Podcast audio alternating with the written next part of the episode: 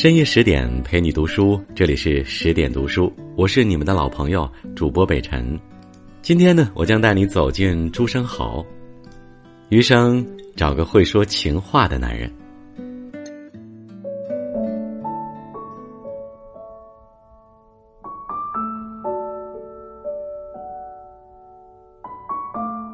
关于爱情的定义，西方的莎士比亚说：“爱情走进了人的心里是打骂不走的，它既然到了你的身上，就会占有你的一切。”以至于在东方的朱生豪这里，一想到有关自己的爱情，落笔便是一派理智，甘愿被爱情占有的模样。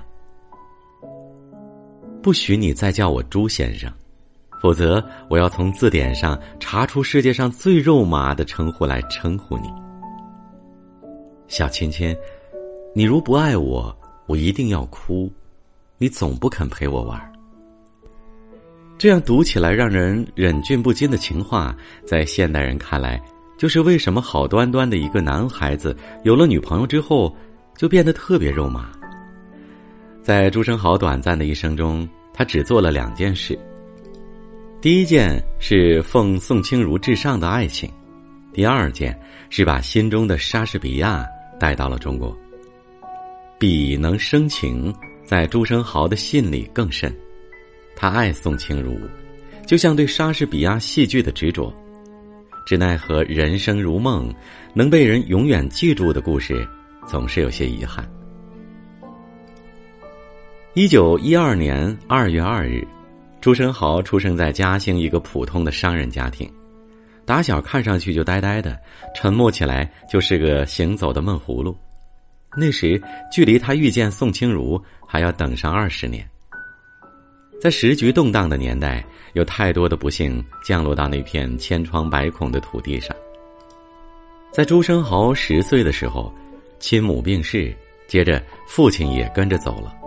从此失去了双亲的温暖与依靠，朱生豪只能依靠姑母照料。等到进入学堂后，少年朱生豪却仿佛开了挂，各科成绩优异，还习得一口流利的英文。中学一毕业，便被保送到杭州之江大学学习。用现在的话说，可谓是妥妥的学霸。当时之江诗社的社长夏承焘是这么评价他的：“其人今年才二十岁。”渊默若处子，轻易不发言。闻英文甚深，之将办学数十年，恐无此不义之才。且先不说朱生豪是个不义之才，倒是在轻易不发一言这件事上，实在与那情书中活泼有趣的模样形成了强烈的反差。在之江诗社里，有一个叫宋清如的姑娘，她写的一首宝塔诗。那会儿，朱生豪的同班友人。彭崇熙读到之后，忍不住推了推身边的朱生豪：“快看吧，是不是有点特别？”擅长不发一言的朱生豪接过一读，果然什么都没说，只是带着微笑把头低了下去。这一低头，大抵如徐志摩初见林徽因一般，宋清如这一片偶然的云，便就投映在了朱生豪的心上。又过几天，他忍不住就给宋清如写信了。那是朱生豪第一次给宋清如写信，并附上了三四首自己写的信诗，请他指正。然后回信如期而至，他也附上了自己写的诗。一来一回，两个年轻的读书人就这般暗生情愫了。我们常说三观不同不敢苟同，当两人志趣和爱好都一样的时候，自然会碰撞，也会有火花。朱正豪遇到了宋清如，一生的罗曼史就开始了。原先只是为他的小诗着迷，没想到最后竟是为了他。好的爱情，大抵是两个人有共同性之所至的爱好，初见不觉长久，一发不可复收。有人说，情侣之间的日常是由一个个此时无声胜有声的时刻和一句句重复了千百次的废话串联起来的。放到朱生豪与宋清如身上，这之间的爱情便是千千万万遍的表达。与宋清如相识是朱生豪在之江学院读书的最后一年，成为知己的两人，到了毕业时还未曾把这一层窗户纸捅破，但是在内心都已经把对方看成是自己生命中的另一半了。一九三三年，朱生豪毕业后到上海世界书局担任英文编辑，情侣异地，难免多了几分相思。朱生豪只能一边继续工作，一边不断的给宋清如写信。车马慢的年代，远距离的相爱，唯有纸笔捎去想念。宋清如出生在江苏常熟，家境要比朱生豪要富裕太多了。但同样的是，他自小成绩优异，爱好便是诗歌。只是中式传统的家庭依然守着“子女无才便是德”的思想，早早的为他定了一门亲事。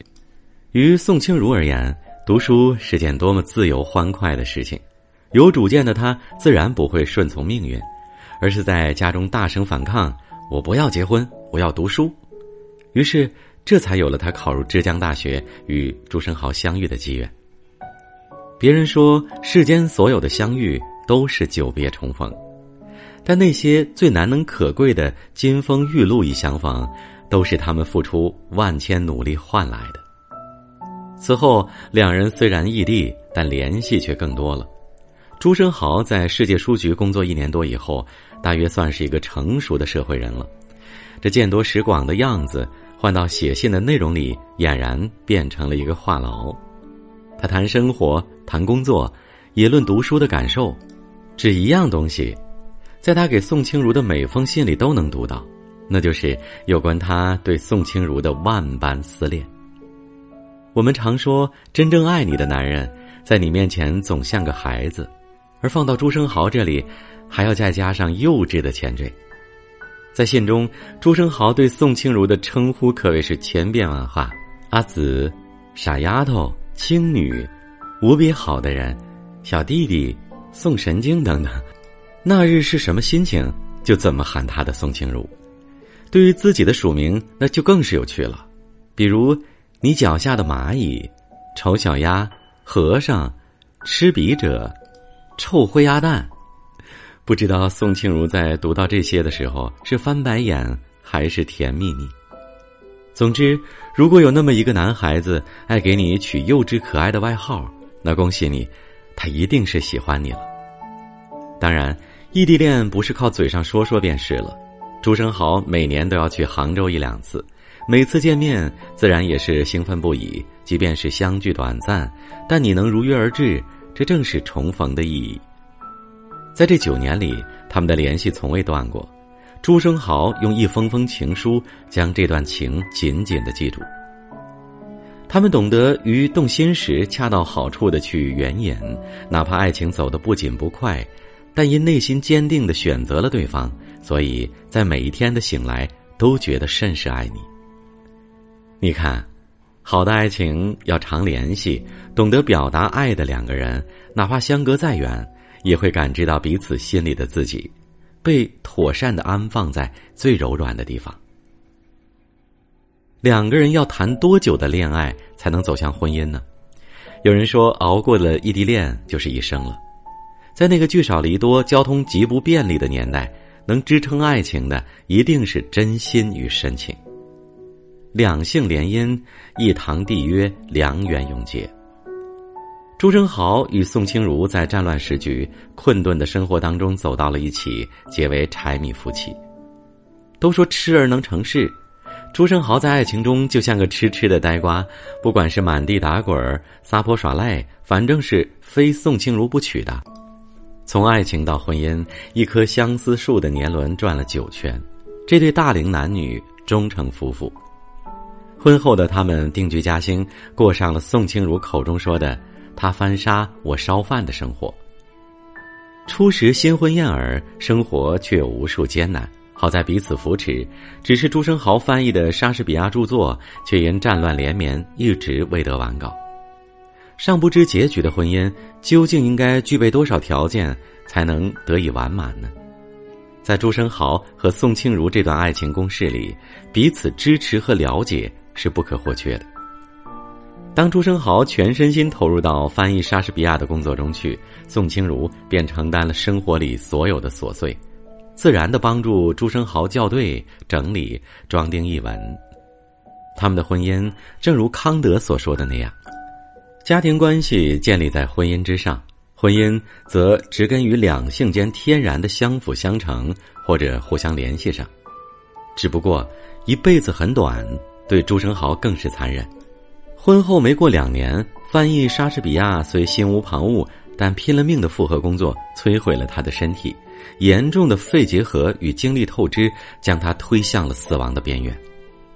那天，朱生豪对宋清如说：“清如，我要去了。”一九四四年十二月二十六日，朱生豪留下了未完的手稿和刚出生不久的儿子，永远离开了这个有宋清如的人间。接到你的信，真快活，风和日丽，令人想永远活下去。亲爱的小鬼，白驹过隙，转瞬即逝。原来爱情是可以像高山大川一般连绵不绝。如果无法天长地久，那么能真切的拥有过，已经足够滋养余生了。电影《指环王》中有一句台词：“我宁愿和你共度凡人短暂的一生。”也不愿一个人看尽这世界的沧海桑田。朱生豪说自己是一个孤独古怪的孩子，但幸好有宋清如陪着这个孩子，即使短暂，但一切都值得。有些爱情不需要天长地久，只在乎曾经拥有。那些可爱的、甜蜜的，又或是遗憾的，哪一样不为世人所津津乐道呢？更多美文，请继续关注十点读书，也欢迎把我们推荐给你的朋友和家人，一起在阅读里成为更好的自己。我是北辰，我在首都北京再一次问候各位。如果你喜欢北辰的声音，可以关注北辰的个人微信公众号“北辰在找你”，每晚八点，我在那里等你。如果你喜欢今天的文章，不要忘记了支持作者，支持十点君，支持北辰，在文末的右下方给我们点击一个再看，那我们将非常欣喜。好了，明天见吧。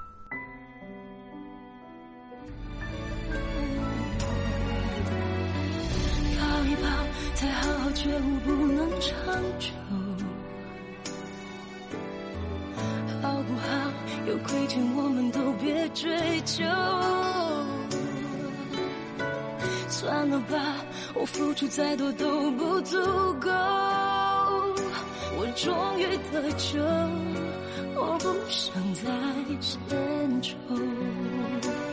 没办法，不好吗？大家都不留下一直勉强相处，总会累垮。说不上爱，别说谎，就一点喜欢；说不上恨，别纠缠，别装作感叹，就当做我太麻烦，不停让自己受伤。我告诉我自己，感情就是这样，怎么一不小心太疯狂？